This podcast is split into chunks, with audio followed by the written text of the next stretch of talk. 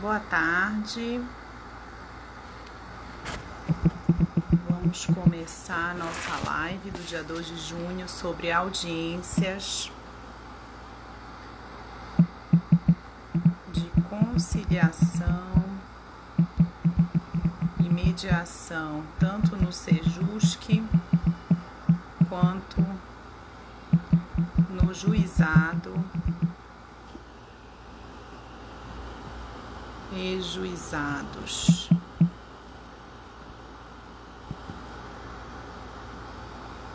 Aqui está o comentário.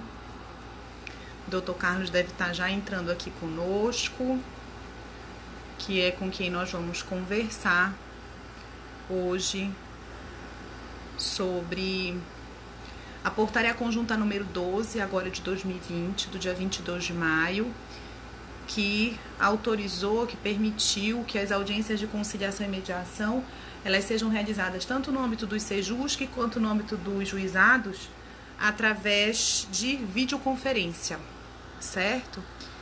E eu entrei em contato com o NUPEMEC através do querido Lucian, Lucian, que também é nosso colega advogado da Comissão de Mediação. Pronto, tudo bom, doutor Carlos? Só Olá, falta a vida no celular. Tá, prefere, então assim. Isso, a gente tem que fazer a live com ele na vertical, não dá para fazer com ele, com ele deitado, que não funciona. Uhum. Boa tarde, boa noite. Boa Esse tarde. horário é um horário meio de tarde, final de tarde, início de noite, né? Isso. Bem, doutor Carlos, muito obrigada pela sua disponibilidade de conversar conosco é, nesse canal da Escola Superior de Advocacia da UAB Pará. Desde o dia 2, 2 de abril que a gente começou essa programação especial de fazer as lives para estar tá levando capacitação e conhecimento para a nossa advocacia paraense, mas acaba que é uma, uma ferramenta democrática. A gente tem aqui a participação de alunos de direito, de pessoas que não são da área, mas que querem se informar para ter conhecimento cidadão realmente de tudo que está acontecendo. E a ideia é trazer os assuntos que estão em relevância. Muitos assuntos jurídicos novos, questão das reformas todas no âmbito do, do direito do trabalho, as medidas governamentais tributárias, enfim. E agora mais essa novidade né, da portaria conjunta do nosso Tribunal de Justiça do Estado do Pará, ao permitir que as audiências de conciliação e mediação sejam feitas por videoconferência no âmbito do SEJUSC e dos juizados. Então, é um tema muito novo, muito pertinente para a nossa classe da advocacia, que é quem vai estar do outro lado, né, participando junto com os seus, com os seus clientes dessas audiências. E eu quero te agradecer imensamente por disponibilizar o teu tempo para nos informar, nos orientar e dividir esse conhecimento conosco, que é tão importante. Obrigada de coração, em nome da OAB, em nome da ESA, pela sua disponibilidade. Antes da gente começar, de eu te passar a palavra, eu queria te perguntar o seguinte: te incomoda ficar esses comentários aqui que, que fica no teu rosto? Queres que eu tire os comentários ou pode ficar? Não, eu, eu vou. Só não vou lê-los, porque acredito que você vai estar mediando aí, né? Para não Exatamente. desconcentrar aqui não me incomoda, Isso, não, não se preocupa. Nem com a leitura, que o que tiver de questionamento, de dúvida, eu vou anotando, até para não interromper a tua, o teu raciocínio. Quando tiver oportunidade, eu te pergunto. E nem com tempo também. Faltando 10 minutinhos, eu, eu, eu te lembro para a gente seguir para as considerações finais e finalizar a live. Fica tranquilo, tá? Eu Tudo só bem. pergunto porque tem umas pessoas que ficam participando. Tira os comentários, tá no rosto do convidado. Porém, os comentários, eles são a forma da interatividade nesse canal. Porque Sim. é um canal mais informal, é um canal diferente do que a gente está acostumado no, no, ambiente jurídico, né, doutor Carlos, de muitas formalidades, de muitos cumprimentos. Aqui não, aqui é um bate-papo mesmo. E esses comentários, eles trazem um pouco de, de proximidade com aquilo que a gente já está tão distante, né, com esse isolamento. É uma Sim. forma da gente ver quem está aqui, aquela pessoa mandar um abraço. Enfim. Então, mantemos o comentário. Bem, a gente quer te ouvir. Vamos lá. Então, primeiro, mais uma vez, agora já boa noite, né? Já viramos aí às 18 horas. Boa noite a todos que nos assistem. Eu quero, de antemão, agradecer o convite que foi feito né, pela Escola Superior da Advocacia na classe dos advogados, eu cumprimento nome da sua diretora, a doutora Luciana, e agradecer também a desembargadora Dail, que é a nossa coordenadora do NUPEMEC, né, que foi que pediu que eu viesse hoje a esse bate-papo com vocês falar um pouco. Né? E, inclusive, eu também sou coordenador de um Sejusc, sou coordenador do Sejusc Ananindeua, né? e membro efetivo do NUPEMEC. Então, assim, eu estou imerso dentro de todo esse conteúdo que nós vamos vivenciar aí hoje. Como você colocou do, de início, né, é, é importante é, ficar é, desde já acordado entre nós, que eu vou tentar fatiar a minha fala né, e vou tentar buscar um pouquinho, né, dar uma compreensão mais ampla né, de sejusques e juizados especiais, exatamente porque imagino que há acadêmicos de direito, há pessoas que não são do direito, que também eventualmente podem assistir né, a, a essa nossa live. E aí, se a gente conseguir formar uma base um pouco mais sólida para daí seguir com a discussão, talvez fique mais interessante, tá? Então eu tenho um roteiro mínimo aqui, que é o mínimo que eu tenho que falar para vocês, e depois eu espero deixar um tempo razoável para a gente interagir aí com, com as perguntas, tá? Então, assim, a primeira coisa que me veio em mente falar para vocês, assim, sempre que nós pensamos em juizados especiais e em Sejusc, nós pensamos em democratização de acesso ao judiciário. Né?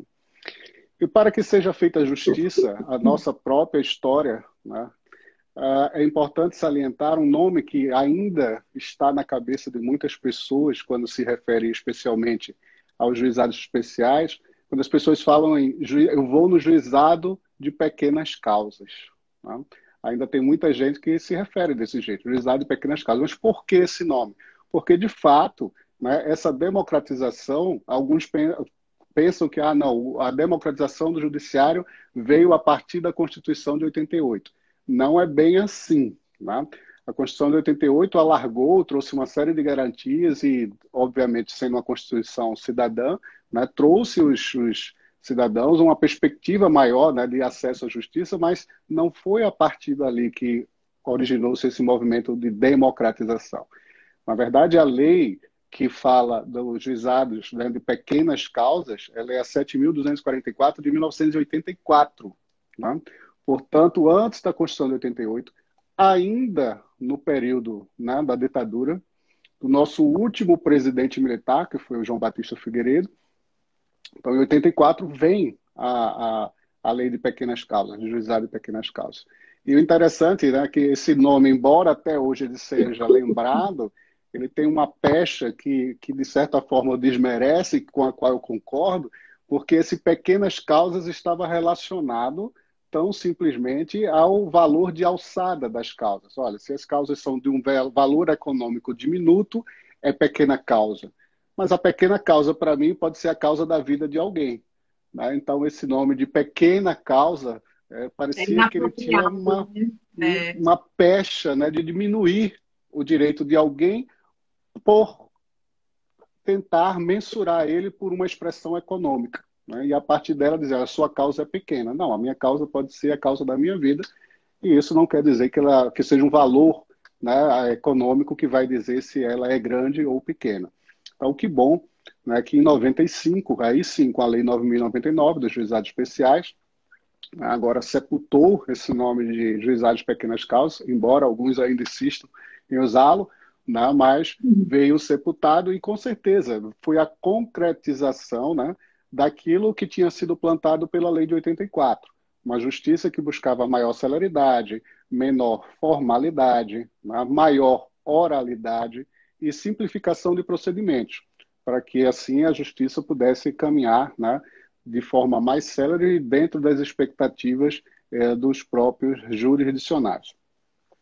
Então, a gente já tem uma ideia mais ou menos do que é um juizado. Né? A gente conhece uhum. pequenas causas, sabe que o juizado especial é esse desdobramento da, do aperfeiçoamento, digamos assim, da lei de 84 com a lei de 95, mas o Sejusc ainda é algo muito novo. Né? O SEJUSC, enquanto Centro Judiciário de Solução de Conflitos e Cidadania, ainda é algo muito novo e que causa estranheza a muita gente. Primeiro, pelo fato de que, de regra, eles funcionam fora dos prédios do Judiciário, e isso é para que seja assim mesmo, né? mas eles não deixam de ser parte do sistema judiciário. Tanto que ele é um centro judiciário de solução de conflitos e cidadania.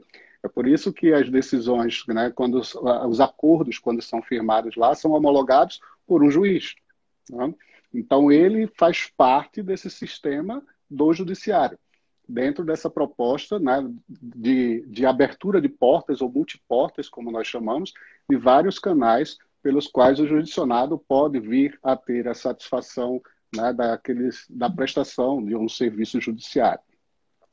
Uh, então, essa, o Sejus, que ele, ele realmente ganha, ganha essa força a partir de 2010, né, quando a, o CNJ, né, que é o Conselho Nacional de Justiça, o órgão que administrativamente pensa as políticas públicas do Poder Judiciário, chegou e disse: olha, está na hora do Judiciário entender e investir maciçamente em políticas nacionais do Judiciário que levem à solução consensual de conflitos. E aí se veio a proposta a partir da resolução 125 de que os tribunais deveriam criar os seus núcleos, né, que são os núcleos permanentes de métodos consensuais de solução do conflito, que nós chamamos carinhosamente de NUPEMEC, né? e temos os sejusques, que são os centros. Então, o NUPEMEC é o núcleo que vai gerir essa política pública né, dentro da esfera estadual de cada tribunal, coordenando, portanto, todo o sistema de sejusque, que são os centros, e cada sejusque tem um, pelo menos um juiz coordenador, né, que é que vai levar à frente essa política e está ali no dia a dia da administração da, do, dos sejusques. Então, é, esse ponto eu queria colocar com justiça para que a gente vá é, conseguindo compreender e avançar dentro disso aí. Perfeito. Semelhanças entre Sejusque e juizados. Bem, algumas. Primeiro, que nenhum dos dois vai exigir daquele que busca o serviço o pagamento de custos. Né? Pelo menos até então, até que se mude né, ou não, esse serviço é gratuito. Né? Outra semelhança é que se busca, tanto no Sejusc como no juizado especial, que se tenha, num primeiro momento logo, uma audiência ou uma sessão em que se as partes ou os interessados né, possam sentar-se à mesa, onde possam ser abertos canais de diálogo, de comunicação, seja por realização de conciliação ou de mediação, a fim de que eles assumam o protagonismo da sua própria história, né, das suas próprias dificuldades, e que possam, dessa forma, integrar, né, integrar-se junto com o sistema judiciário para construir uma solução. E nessa nós acreditamos sempre que é a melhor solução, porque é uma solução que não é uma, uma solução imperativa, né, de um Estado juiz que vem e diz, olha, você tem ou não tem direito e vai ser desse jeito. Né? Então, uma solução construída. Por isso que eu sempre digo que a, a visão né, que, que muitas vezes diminuía o juizado especial é que as pessoas achavam que ia chegar lá e poderia ser até que acontecesse isso em alguns episódios, mas isso não é, não seria a regra, a exceção, isso seria o, o desvio ou o mal capacitado que precisaria ser reciclado, de que o conciliador, o mediador ia chegar lá, olhar para eles, tem acordo, não, acabou a sessão, vamos mandar para o juiz, que aí agora a gente vai aguardar a instrução. Tá? Então, ambos têm essa, essa figura né, de, que é de suma importância, que esteja capacitado, e é importante, é, aqui eles são semelhantes, mas se distinguem a partir de, a partir de, se você está falando no pré-processual, se você está no juizado, superada essa conciliação, não houve acordo, aí você vai ter, de fato, né, uma, uma segunda fase, que você vai ter uma instrução com o juiz leigo ou com o juiz mesmo de direito, né, que vai promover aquilo tudo, e ao final você vai ter de fato uma sentença, né? um ato de, de império de um Estado que se revela a partir de um juiz, que vai dizer: olha, o direito é de A, é de B, vai ser assim, vai ser assado. Aí ele diverge do Sejusc. Por quê? Porque o Sejusc é para a solução consensual de conflitos. Então, seja na fase pré-processual ou na fase processual, que o Sejusc também atua, né? mas no Sejusc, na atuação do Sejusc, não haverá um ato de império do juiz. Se você tem, se você está na fase pré-processual, né? se as partes, ou melhor, os interessados convidados comparecem à sessão de conciliação e mediação, que pode ser única, que pode ser fragmentada dentro de alguns contornos legais, né? pode haver mais de uma sessão de mediação, de conciliação, enfim, só haverá né, um termo finalizando a questão de fundo, ou seja, o mérito, se as partes assim convencionarem. Se as partes não convencionarem, e nós estivermos falando no SEJUSC na sua modalidade pré-processual, o que vai haver é o arquivamento. Olha, infelizmente foram, foram empreendidas todas as diligências, mas uma vez que não houve a, a possibilidade, é, vai ser arquivado. E aí a pessoa pode procurar, então, aí o meio contencioso, até mesmo pelo juizado, passando mais uma vez pela conciliação e indo para a instrução, ou direto na justiça realmente comum, né, sem, sem a necessidade de ter que passar pelo juizado.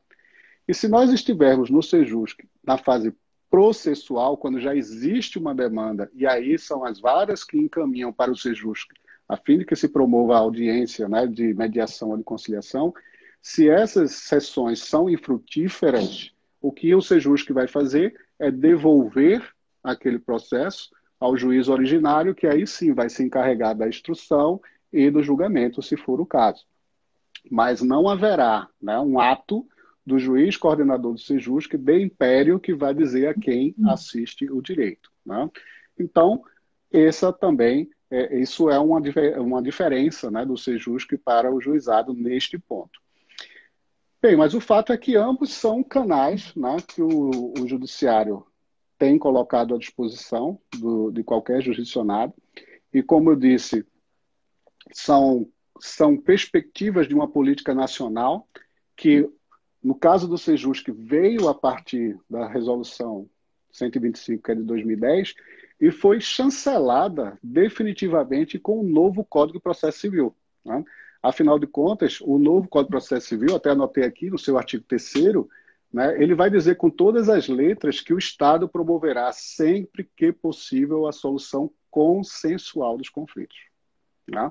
Parágrafo 3 a conciliação, mediação e outros métodos de solução consensual de conflitos deverão ser estimulados por juízes, advogados, defensores públicos, membros do Ministério Público, inclusive no curso processual.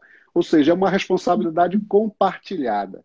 Né? Então, às vezes, quando a gente chega numa audiência e a primeira coisa que o advogado chega e senta e diz que não tem acordo, eu, enquanto juiz, já fico arrepiado. Digo, nossa, ele não leu o artigo 3 do Código de Processo Civil. Né? Porque deve ser uma responsabilidade compartilhada de todos para que se chegue à via consensual. Né? Aquela figura, né? E nós somos, nós sabemos disso, que as faculdades de direito, ainda, grande parte delas, né, elas parece que criam desde o primeiro semestre os samurais do direito. Né? Olha, você vai para o litígio, você tem que manejar a sua espada e tem que sair vencedor. Né?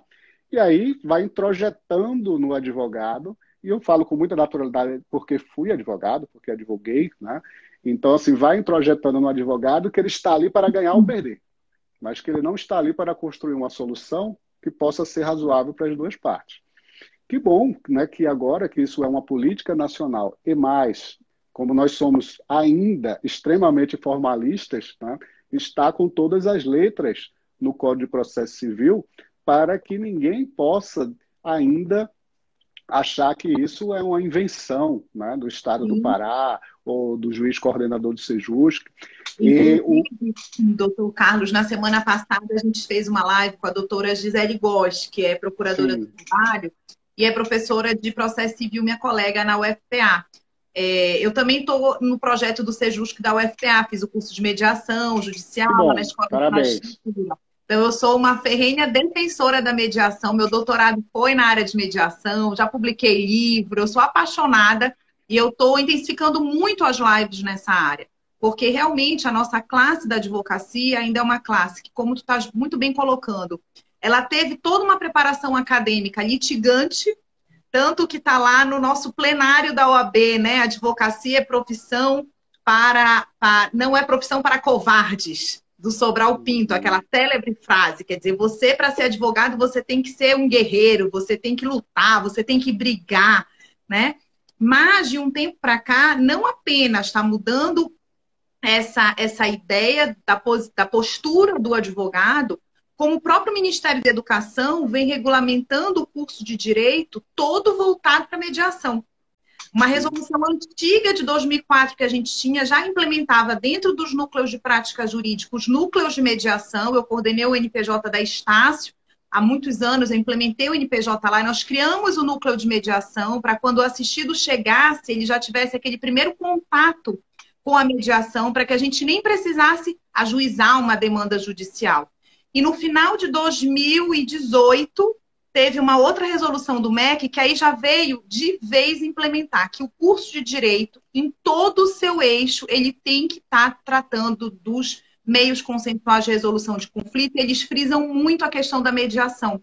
Então, não basta, ah, eu vou colocar uma disciplina no curso de direito, mediação, conciliação, arbitragem. Não. Todos os professores de todas as disciplinas, eles devem concatenar o seu conteúdo com os métodos consensuais de resolução de conflitos, porque eles estão interligados em todas as áreas. Não é só numa disciplina específica. Então, a gente está ganhando uma certa, é, é, um certo reforço aí do Ministério da Educação, porque se os cursos de direito se adaptarem às orientações do Ministério da Educação, eles são obrigados a isso, a gente vai começar a ter um público de acadêmicos saindo das faculdades já com um novo olhar. E mais fácil a gente conseguir conversar com esses profissionais, a gente conseguir convencê-los a utilizar esses métodos consensuais, né? E, e, e, disseminar essa cultura, porque é uma cultura de pacificação. O advogado ele não está apenas para vencer uma causa, ele está sim para solucionar um conflito, para restabelecer a paz, para restabelecer os vínculos, porque a nossa profissão da advocacia é uma profissão de sociedade civil organizada, é uma profissão de, de cidadania, né? Não é só pegar a causa e aí, dane-se como o cliente ficou, se a decisão foi boa para ele, mas será que foi boa realmente para ele no seu interior, no restabelecimento da sua relação afetiva, da sua relação empresarial, enfim.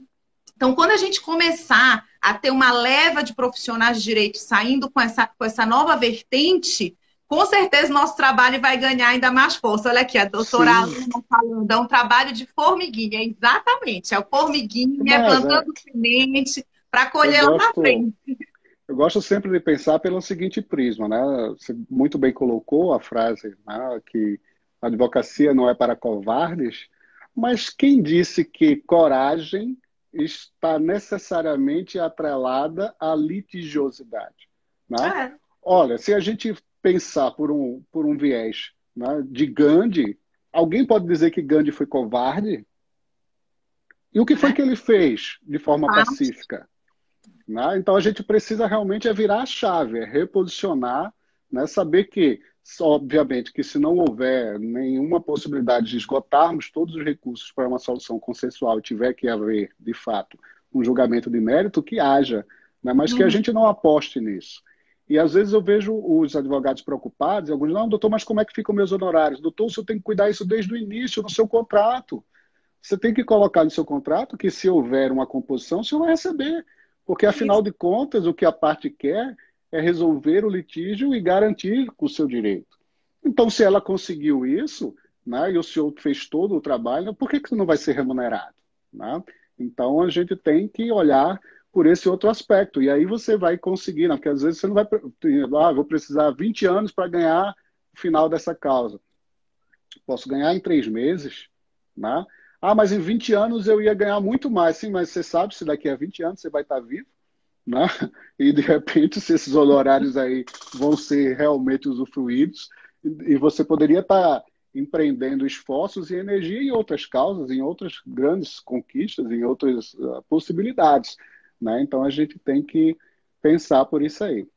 Mas muito Hoje, bem. A gente ter outro olhar da, da frase do Sobral Pinto. E além disso, né, de repente é mais corajoso aquele que vai é, testar o novo, porque apesar da mediação estar tá nova dentro do judiciário, ela é uma metodologia antiquíssima, né? Mas é uma metodologia nova dentro do judiciário, dentro do nosso ordenamento jurídico brasileiro. Então, de repente, aquele que está indo atrás de conhecer o novo está sendo mais corajoso do que aquele que mantém um perfil antiquado do mesmo, né? É, Manter-se no, no, status quo, né? na zona de conforto, é sempre muito mais é, exige-se menos, ao meu ponto de vista, coragem do que sair daquele nosso, aquela nossa bolinha de proteção, né?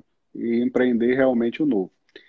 Muito bem, então, seguindo, é, nós já temos então essas portas né, de acesso ao judiciário, e aí veio, né, há algum tempo já, primeiro nos juizados especiais o PROJUDE, agora para a Justiça como um todo o PJE, né, o Processo Judicial Eletrônico, que aqui no Pará ainda não está implantado apenas para as varas criminais, né, mas as varas civis de infância, né, todas elas já possuem o PJE.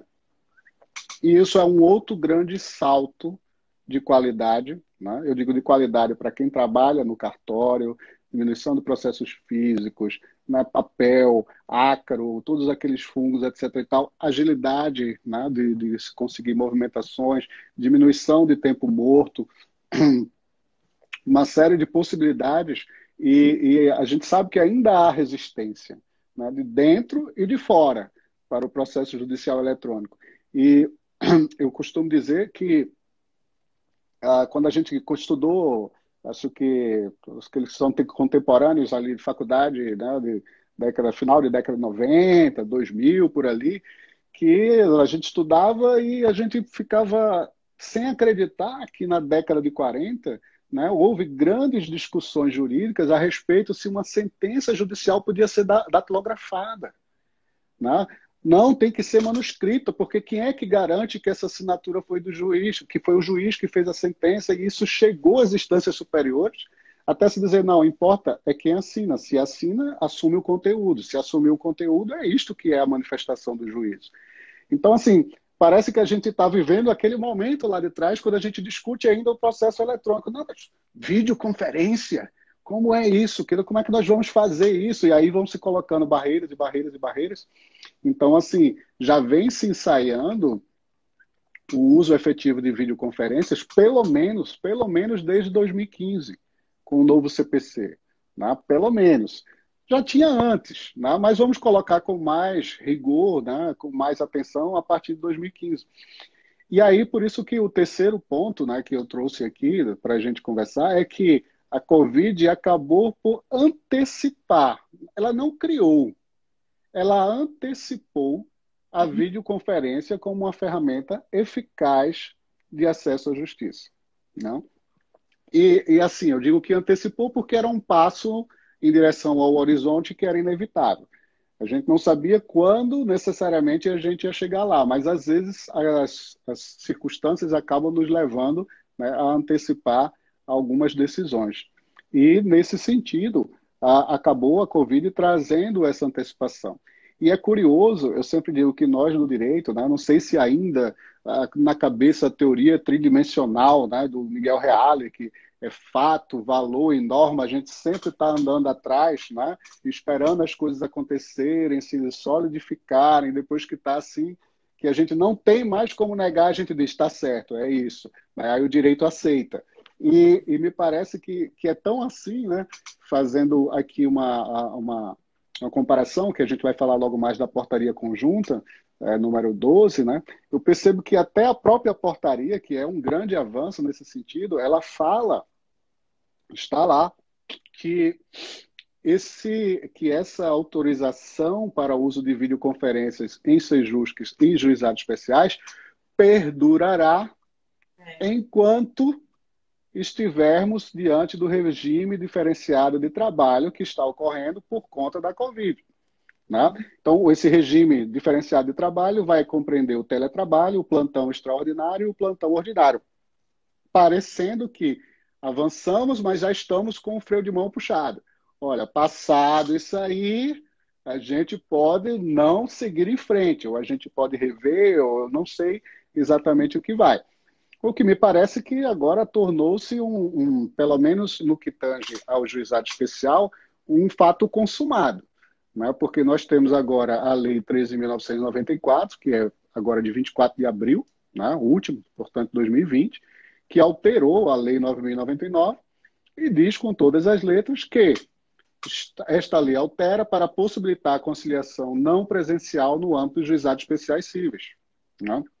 E essa lei, ela, eu ainda não tenho, eh, não acompanhei grandes discussões sobre ela, mas embora ela seja muito curta, ela vai trazer outras discussões interessantes. Né? Porque, por exemplo, ela diz que se o demandado não compareceu, recusar-se a participar da tentativa de conciliação não presencial, o juiz, o que é que ele vai fazer? Proferirá a sentença. Então, essa coisa de que é faculdade não é o que está na lei. Né? O que está na lei parece, numa interpretação primeira, né, literal até, né, que não é uma faculdade. Olha, se for determinada videoconferência, você deverá participar. Agora temos um problema quanto a isso. Quem vai garantir a parte? O provedor, a qualidade do sinal. Né? São questões que nós ainda vamos certamente nos debruçar sobre elas. Mas é, a lei já, já sinaliza né, de forma muito clara que esse é um avanço do qual não se vai ter retrocesso. Como se vai ajustar é que é a grande discussão. Tá? Então, esse regime diferenciado de trabalho, ele veio para nós, aqui no Pará, a partir da portaria conjunta número 5. Né?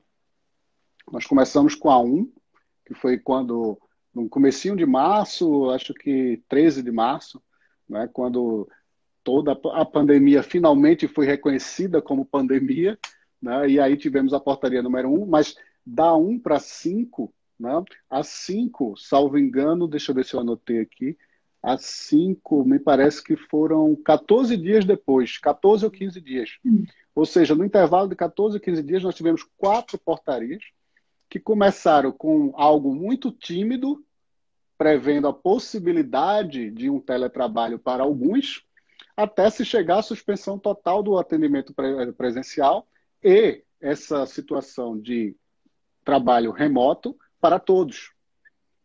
Veja, aquilo que a gente estava né, discutindo anos e anos e anos, o teletrabalho, em 15 dias, nós pulamos do presencial para o totalmente remoto por conta de uma força exógena, né, de uma pressão externa que nos obrigou a isso. E então isso é algo que nos leva a, a refletir. Né? Se depois nós vamos ter condições de retroceder totalmente, ou se nós vamos, a partir de então, empregar né, isso como uma política que deve ser cada vez mais é, é, colocada. Então, eu vejo, por exemplo, é, quando a gente vai, vai para o próximo ponto aqui, falar sobre é, essa portaria conjunta e como solicitar esse serviço, o interessante nós estávamos discutindo recentemente numa reunião no, no PMEC, olha, tudo bem, nós vamos criar, está criado já um espaço no, no site do tribunal, onde a parte pode ir lá no banner e dizer que tem interesse em participar de uma audiência, né, ou uma sessão de conciliação, mediação virtual, vai preencher algumas coisas lá tal. E a discussão foi: imaginem que, que alguém pede essa essa atuação do Sejusc, mas que, de fato, onde este alguém mora, não existe Sejusc. Ah, então, vamos dizer que ele, sei lá, vou dar um chute aí, ó, não sei se tem, eu acredito, não, não tem, não tem porque somos poucos. Eu vou dar um chute bem longe, Bagre. O camarada está em Bagre, mas tem acesso à internet boa, diz que quer participar dessa audiência. Aí a pergunta que não quis calar. Sim, mas para onde vai isso?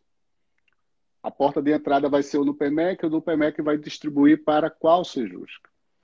Como ficará questões de eventuais discussão, discussões sobre competência e tal? Olha, no meu sentir, nenhum problema.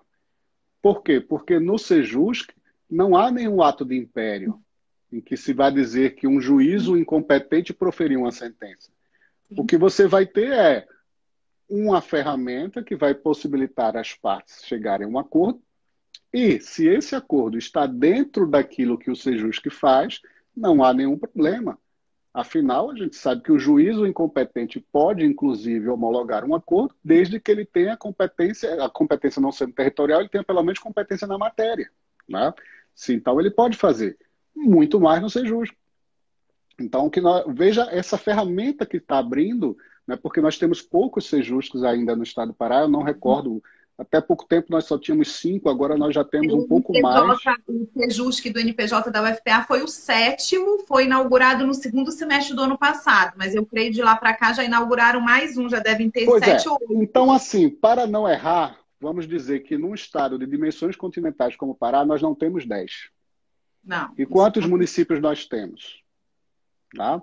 E se isso é um sistema multiporta e se é algo que pretende trazer a pacificação social, permitindo que as pessoas né, saiam né, daquela que eu chamo de infantilização, né, muitas vezes do judiciário, onde as pessoas não conseguem dialogar e tu não vou procurar meus direitos, vou para o judiciário, vou não sei o quê, e vai tudo para o litígio, né, por que não é, ampliar né, essa, essa perspectiva de que mais pessoas tenham acesso a essas portas? Né? E aí a gente pode, com menos ser justo, atender mais pessoas. E com estruturas mais solidificadas, com menos quantidade, ter a mesma, a, a, o mesmo resultado, talvez, que se a gente tivesse ser justos espalhados pelos municípios todos, que a gente sabe que é uma realidade intangível na, eu não sei nem. Né? Nem em 50 anos, talvez. Tá? A gente não tenha como fazer isso. Então, abre-se essa porta. Né? Abre-se essa porta para que isso, que isso seja realizado. Então, assim, eu, eu particularmente.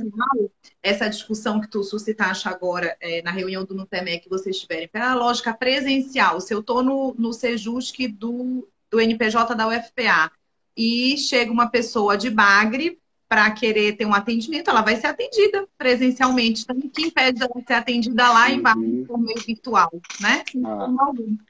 Porque, assim, se tem, né, para que não haja também uma, uma, uma sobrecarga de qualquer do, um, um, dos centros, né, se tem, digamos assim, aspas, uma espécie de atuação né, em uma circunscrição, a fim de que, olha, se você é de Marituba, procura o Sejusco de Marituba, se é de Ananindeua, procura de Ananindeua. Né? Mas, mas, é o que eu digo, se você está falando de algo que é territorial, tudo que é territorial é em benefício de quem é vulnerável. Mas se eu estou dizendo que eu não tenho nenhuma vulnerabilidade e que seja aqui, por que não? Né? Por que não? Essa é, é uma, uma pergunta que sempre me vem à cabeça. Olha, os nossos, os nossos participantes vão nos ajudando na live. Já tem 13 Sejusc. Olha aí, então. Rápido, né? O da Federal foi o sétimo, gente. E já de lá para cá, em menos de um ano, já tiveram mais cinco. Excelente uhum. notícia. É. Então vamos lá. Eu sei que tem alguns que vão ser criados ainda esse ano, pelo menos estão no projeto, outros no próximo ano, mas realmente assim um número que já estávamos em 13 eu realmente não não acompanhei. São tantas atividades ao mesmo tempo que que fica difícil. Mas vamos em frente. Uh, então, gente, a partir de, da portaria agora, portaria conjunta número 12, né, que é do dia 22 de maio, né? Portanto, acaba de sair do forno. Se criou, né, ou se tentou pelo menos dar diretrizes mínimas para que esse esse atendimento remoto, essas videoconferências possam ser realizadas. Então, assim, o que é que eu, que eu não posso deixar de dizer para vocês? Primeiro, que essa portaria prevê duas formas de acesso. A primeira é lá pelo banner do tribunal, né, fazendo o preenchimento do formulário eletrônico via no PMEC, que vai distribuir para o Sejusc. A outra via é que a pessoa use o e-mail institucional do próprio Sejusc, né, dizendo, olha, tomei conhecimento, tenho interesse, minha causa é essa, manda os documentos e aí o secretário, a secretaria do Sejusc vai providenciar, né? aquilo lá, lançar no PJE, fazer todas as, as ações para que essa audiência possa ocorrer. O Tribunal de Justiça do Estado do Pará é, elegeu como ferramenta para essas videoconferências a, o Microsoft Teams. Né? Aí muitos têm perguntado, não, mas por que o Teams? Bem, primeiro, porque é uma ferramenta licenciada pelo tribunal, né? então o tribunal já tem a licença para usar esse software. E se, já, se você já tem um produto que é razoavelmente satisfatório, eu digo razoavelmente por quê? Porque o Teams não foi pensado para ser uma, é, utilizado como videoconferências apenas para atores externos. Você pode, ele foi pensado para corporações, onde todos usam de forma colaborativa aquele sistema. Então, ele tem algumas larguezas, digamos assim, que sistemas mais fechados, pensados apenas para videoconferências, não permitiriam. Então, assim, é, são, são coisas que a gente ainda está né, é, é, trabalhando. Mas o fato é que o tribunal paga por, esse, por essa licença da Microsoft, então o dinheiro público já está investido, tem que ser bem utilizado. Né? Então, não, não haveria sentido de você ter uma ferramenta já licenciada e buscar outra. E que outra seria essa? Pode ser, pode ser usado o Polycom, que também é algo pelo que o tribunal tem licença para usar, mas depende de equipamento, uma coisa assim, nem toda comarca tem Polycom, é muito mais difícil. Né? O Teams é, ele vai funcionar é, com a, algumas observações que a gente precisa ser, ser. Como é que isso funciona? Entrou no Sejusc, o servidor vai agendar a sessão.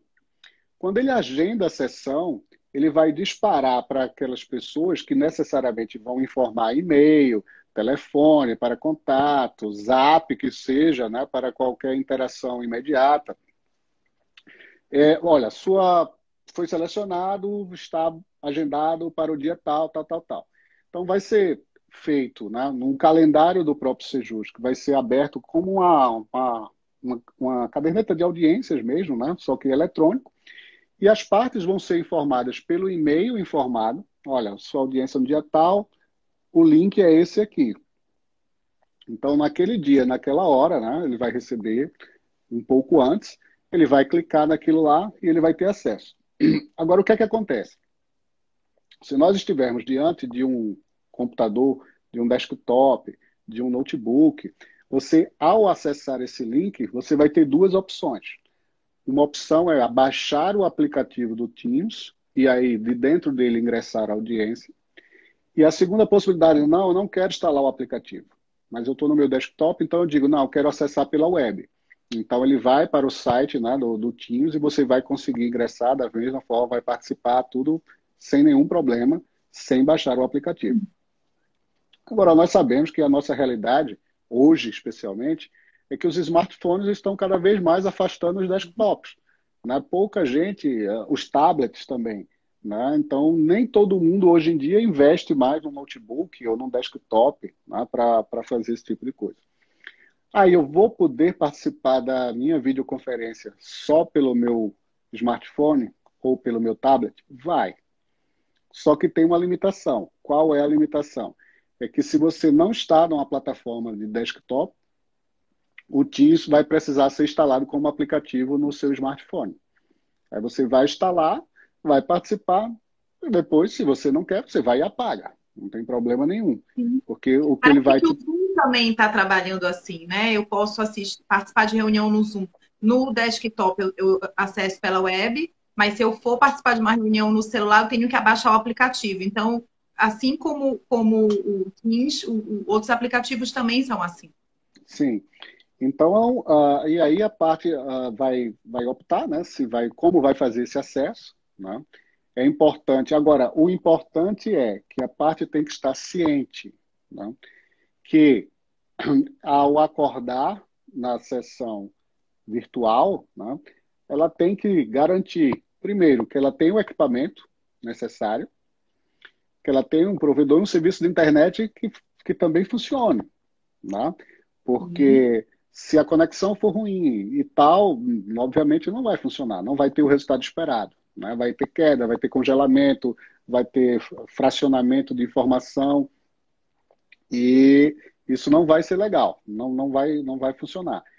E outra coisa também é que uh, provavelmente eu estou dizendo isso porque não sou, estou desligado da época de TI, estou dizendo desligado porque eu já eu fui, eu fiz três anos de engenharia eletrônica e fiz ainda escola técnica de eletrônica e blá blá blá. Já cheguei a trabalhar em TI, mas estou desligado aí há 20 anos, então não posso falar com propriedade.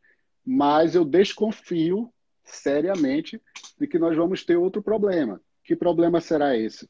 É que aqueles que não estiverem no Wi-Fi, ao usar o Teams, vão estar consumindo o seu pacote de dados.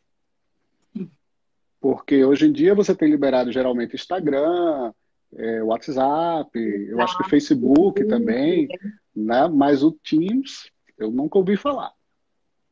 Então, isso vai ser outro, outra barreira a ser vencida, porque eu não tenho ideia, não tenho como mensurar quanto que se consome de um pacote, por exemplo, para uma sessão de uma hora, de 30 minutos. Não sei. Já pensou se a gente está no meio da, da audiência e acaba o pacote de dados? então, assim, são desafios né, que a gente vai, vai ter que conviver com eles e, e a gente está buscando soluções.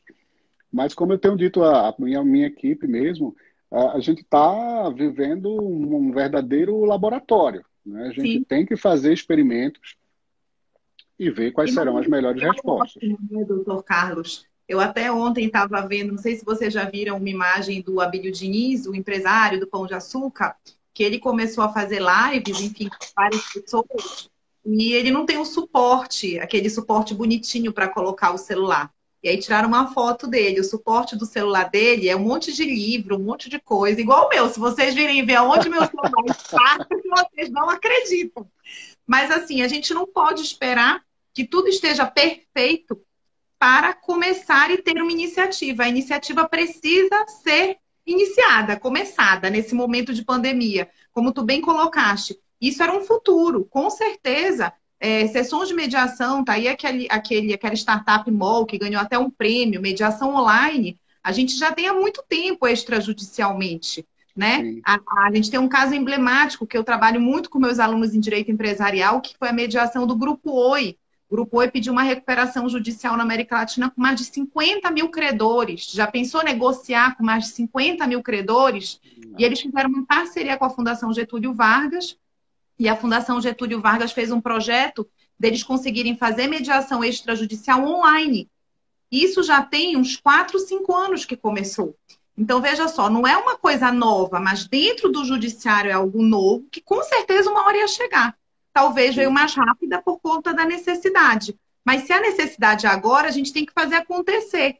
Então, é como tu colocaste, talvez vá usar dados, talvez a pessoa não tenha a internet, mas de repente, cadê a nossa classe de advocacia que está aqui nos ouvindo, né? A ESA está se direcionando para vocês, para nós, que eu sou advogada. É um serviço que os advogados e advogadas vão passar a ter que também prestar para os seus clientes para que eles façam. Você pode ter no seu escritório esse cantinho, né? Exatamente. é uma ferramenta que os advogados vão ter que passar a utilizar todos os dias, diferente do cliente, que vai ter uma sessão aqui, outra, sei lá, talvez nunca mais na vida.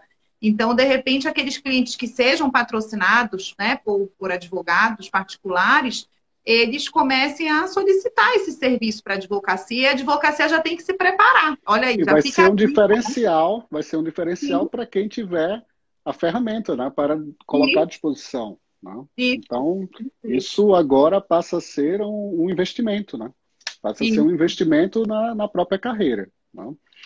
Então, gente, pra, eu quero só para encerrar e eventualmente se tiver alguma, alguma pergunta para a gente responder, né, que é, é uma pergunta recorrente, né? As pessoas indagam, não, mas a sessão de mediação vai ser gravada, como é que fica a questão da confidencialidade, né? Que é um, dos das garantias exatamente desse tipo de, de, de ferramenta.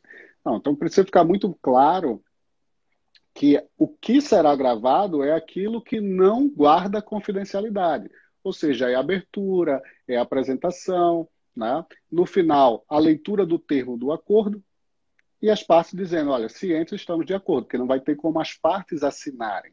Né? Então vai ficar o, o seu ciente de acordo vai ficar gravado e aí vai ser certificado, né, conforme está na gravação, que as partes disseram que estão de acordo com o texto que foi, foi lido. Não só lido, como exibido. Né? Porque como vamos estar no Teams, o termo vai ser realizado na hora e a tela do mediador vai ser compartilhada de forma que todos que estão participando vão ler em tempo real né, aquilo que está sendo produzido. Né? Então, olha, não, está faltando, não é bem isso, tal, tudo vai poder ser feito imediatamente ali. Né? Então, a, a, com bastante tranquilidade, a, é, é, acredito que a gente vai ter bons resultados. Né? E agora é acreditar né, que nós nós chegamos a um momento que agora não podemos retroceder, vamos levar a ideia à frente, né? e o que mais virá daí? Eu acho que muita coisa boa, né? muita coisa boa. Acessos né, por videoconferência, se um advogado precisar ir até o fórum, né? Ah, eu preciso tratar de um assunto, quero falar com o juiz. Por que não falar por videoconferência? Né? Por que, que o advogado precisa ir até o fórum? A gente tem que repensar isso. Né? Não, tem, não tem um horário de expediente? Tem. Então, se o horário de expediente é aquele, eu posso falar por videoconferência, não preciso estar presente. É uma ideia. Né? Obviamente que isso né, requer a estrutura, uma série de coisas, mas que não é nada que esteja intangível que a gente não possa alcançar. Né? Então, acho que é, é, essa portaria número 12 ela veio num, há bom tempo, né? ela veio talvez né, por conta desse nosso essa nossa característica do direito, né, de sermos muito conservadores e muito cautelosos, ela veio assim já um pouquinho puxando o freio de mão, olha, enquanto tivermos no regime diferenciado, depois a gente não sabe o que é que vai ser. Mas acredito, né, que como um movimento para frente, né, um movimento retilíneo uniforme para quem lembra da física, né, ele vai seguir e a gente vai é, ter ótimos resultados a partir dessa, dessa provocação aí que tivemos de agentes externos. Doutor Carlos, é, eu fiz, a gente teve uma reunião sexta-feira, a equipe de mediadores do Sejus da UFA, perdão, e tem a previsão, no caso das conciliações, é, da parte ser substituída pelo advogado. Então, os advogados que estão nos ouvindo também têm essa possibilidade. Na hora eu até suscitei. Perdão. O ar-condicionado que seca a garganta e acabou minha água. É, e eu até suscitei, mas na mediação, porque tem a diferença da mediação para conciliação. O, o, o, as partes vão poder ser substituídas pelo advogado, porque as partes são insubstituíveis na mediação, é. já tem a finalidade de restaurar os vínculos. Aí, até a, a, foi esclarecido que não, que no caso das conciliações a gente vai poder ter as partes Sim. substituídas pelo advogado. É, porque a, a, o, a meta optata, né, a meta final mesmo da mediação é você resolver a lide social, né?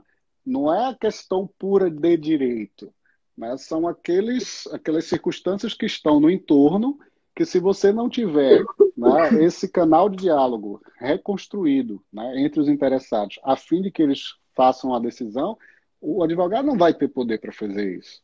Nem vai ter poder e nem capacidade. Não é capacidade no sentido de não ter conhecimento. É de não poder sentir a dor do outro. E não dizer aquilo exatamente o que o incomoda. O que é que resolve. Né? Porque a gente sabe que muitas vezes na mediação, coisas que são ajustadas estão absolutamente fora da narrativa. Não? Principalmente no processual, onde você tem uma petição inicial, onde você tem causa de pedir, pedido, e quando você chega na mediação, existem circunstâncias colaterais que muitas das vezes são as mais importantes, mas que não estão ali. Né? E o advogado não vai ter como aquilatar isso, seria impossível. Isso. E aí eu até coloquei, porque como tu falaste, foram em pouco espaço de tempo feitas várias portarias. Então é óbvio que algumas delas, como esse item que eu suscitei, que quando a gente lê no primeiro momento, a gente se assusta. O advogado vai poder substituir as partes com poderes especiais nas audiências de conciliação e mediação, porque no texto dá essa interpretação. Sim. Mas não, na mediação não vai poder, e sim na conciliação, mas só de audiências de conciliação, os advogados já vão ter muito trabalho para poder substituir as partes, aquelas que não queiram, que não possam participar, né? E que o advogado ainda pode prestar mais esse serviço, além de disponibilizar o seu espaço físico, o seu escritório com a tecnologia, com todo esse suporte para a realização das, das audiências é, por videoconferência, ele ainda vai ainda poder substituir as partes na hipótese delas estarem impedidas de, de comparecerem, de, parte, de comparecerem virtualmente né, na, nas sessões. É, eu acho, eu achei maravilhoso o nosso tribunal se aperfeiçoar. Como eu já disse antes, eu sou uma grande defensora é, da mediação, principalmente, mas obviamente que a conciliação e todo o método compositivo é, ele vem para ficar, método consensual vem para melhorar não apenas o relacionamento das pessoas, buscando uma pacificação, como também melhorando os altos números de demandas judiciais que a todo dia adentram no Poder Judiciário. As pessoas têm que mudar essa visão de querer levar a solução da sua vida, dos seus conflitos, para uma terceira pessoa. Elas têm esse poder de resolver os seus conflitos.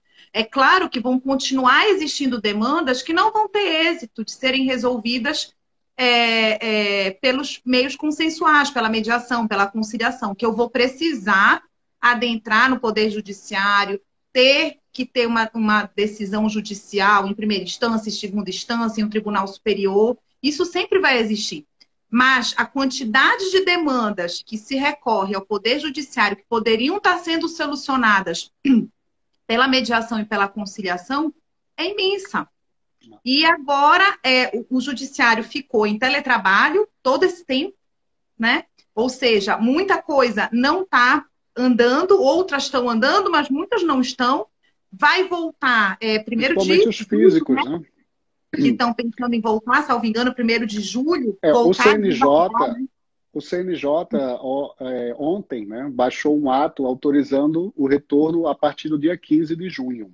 Né? Junho junho. Mas, assim, condicionado a cada tribunal avaliar qual a sua situação real, né? inclusive quanto ao sistema né, de colaboração de, de, de, saúde, de como as coisas funcionam, né? Porque, assim, o tribunal ou as unidades judiciárias não podem, de forma irresponsável, né, trazer as pessoas todas para dentro do fórum e se transformar um foco de contaminação né, é para uma para uma estrutura que não que pode não atender essa demanda, né? a estrutura de saúde do município. Então, as coisas vão, vão ter que ser bem pensadas. Voltar àquela normalidade que a gente tinha uma sala, é, é, uma secretaria de vara com, com seis funcionários trabalhando juntos, isso ainda vai demorar muito para voltar, porque isso o protocolo hoje não orienta. Então, esse trabalho diário, presencial, enfim, ainda vai retomar. E se a gente continuar levando mais e mais demanda para o judiciário, mais ainda ele vai ficar soberbado. Então, Sim. e outra, né, doutor Carlos, esse momento de pandemia surgiram, a gente já tinha conflitos que naturalmente já surgiam antes da pandemia, e agora a gente tem uma infinitude de conflitos que surgiram em razão da pandemia. Questões relacionadas a problemas Sim. que surgiram durante a pandemia. E que se as pessoas ficarem com essa mentalidade de continuar ajuizando a ação, eu, eu posso ajuizar qualquer ação hoje, o PJE está aí funcionando. Né? Eu posso ajuizar uma, um pedido de, de revisão contratual de um contrato de aluguel. É essa? É esse o caminho?